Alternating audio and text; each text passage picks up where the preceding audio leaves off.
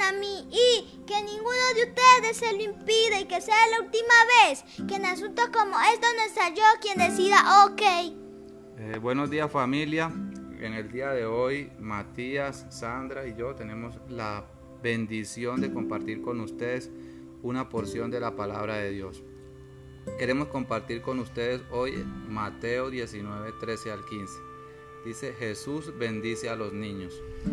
Llevaron a Jesús unos llevaron unos niños a Jesús para que pusiera sobre ellos las manos y orara por ellos. Pero los discípulos comenzaron a reprender a quienes los llevaban. Entonces Jesús les dijo, Dejen que los niños vengan a mí y no se lo impidan, porque el reino de los cielos es de quienes son como ellos. Puso las manos sobre los niños y se fue de aquel lugar. Lo primero que podemos rescatar de ese pasaje es que Jesús siempre está dispuesto a escuchar, atender y a bendecir a quien lo busca. No importa la edad, el sexo o la condición, no importa a cuántos haya sanado Jesús, no importa cuántos milagros haya hecho, no importa cuánto hayas escuchado. Mientras lo busquemos con un corazón de niño, siempre estará dispuesto para nosotros. Podemos ver en el pasaje un grupo de personas que se acercaron a Jesús con la firme intención de que pusiera sus manos sobre unos niños. En otras versiones dice que para que Jesús los bendijera. Sin embargo, los discípulos seguramente, como andaban todo el tiempo con Jesús, sabían de todas las labores que había desarrollado durante el día. La palabra no dice específicamente el por qué los discípulos reprendieron a estas personas. Lo único cierto es que Jesús como siempre dijo que dejaran llegar los niños a Él y que ninguno se los impidiera. Aunque igualmente el texto no registra expresamente, uno puede inferir que estos niños fueron llevados ante Jesús por sus padres, pues es nuestra responsabilidad presentar nuestros hijos a Jesús y es también nuestra responsabilidad presentarles el Evangelio de Jesús a nuestros hijos. De igual manera, Jesús le dice a los discípulos que el reino de los cielos es de quienes son como niños. Asimismo podemos ver en Mateo 18.2 cuando Jesús le dice a los discípulos, les aseguro que si ustedes no cambian y se vuelven como niños, no entrarán en el reino de los cielos. Pero el texto no nos dice realmente o específicamente cuáles son las características de los niños que Jesús quiere que tengamos como cristianos para acceder al reino de los cielos. Pero si nosotros desde nuestra experiencia podemos ver y extraer el comportamiento de los niños, esas características que todo cristiano debe tener. La primera característica que queremos anotar es que los niños aman sin reserva. El amor de un niño es lo más transparente y natural del mundo. Su mirada, sus palabras, sus actos con los demás son suficientes para saber a quién aman. La palabra nos manda amar al Señor nuestro Dios con todo el corazón, con toda el alma y con toda nuestra fuerza. Y qué mejor manera de hacerlo como lo hace un niño con las personas que ama. La segunda característica que debemos tener es ser humildes para perdonar. Los niños tienen esa capacidad envidiable de perdonar y olvidar rápido. No se enfrascan pensando quién tuvo la culpa o quién tiene la razón. Ellos perdonan y siguen. Los que tenemos hijos, cuando nos hemos equivocado con nuestros hijos y le pedimos perdón, hemos experimentado esa circunstancia.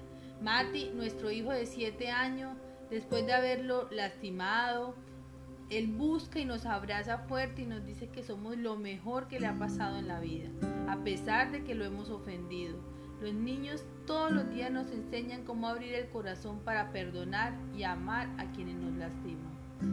La tercera característica es que los niños tienen un corazón puro, creen fielmente, sin miedo al que dirán. Ellos no ponen límite al poder de Dios. Y quiero compartir con ustedes una, una anécdota eh, que me ocurrió con mi hijo un día haciendo la oración en familia. Y creo que ha sido la oración más poderosa que he escuchado eh, últimamente. Y, se la escuché a Mati cuando ocurría todo esto de la contingencia de, de Hidroituango y que existía todo ese miedo de que eh, esa represa se dañara y inundara todos los pueblos que quedaban de ahí para abajo. Una noche cuando nos disponíamos a orar, eh, yo le dije a Mati que, que empezara la oración y él empezó la oración diciendo, Papito Dios, dile a esas aguas que se aquieten. Y yo me quedé con la curiosidad y después de la oración le pregunté, hijo, ¿tú crees que Dios le puede decir esas aguas que se aquieten y ellas le hacen caso? Y él sin sonrojarse me dijo, claro que sí, papá, Dios tiene el poder sobre todas las cosas. La cuarta característica que podemos tener es que los niños piden las cosas como son. Las oraciones de los niños a veces nos parecen simples a nosotros los adultos, pero ellos piden como debe de ser, ellos no se esconden en falsas motivaciones para pedirle a Dios. Ellos ven a Dios como un padre, por eso piden tal como lo necesitan y cuando lo necesitan. Tal vez su fragilidad los hace ser más dependientes de Dios.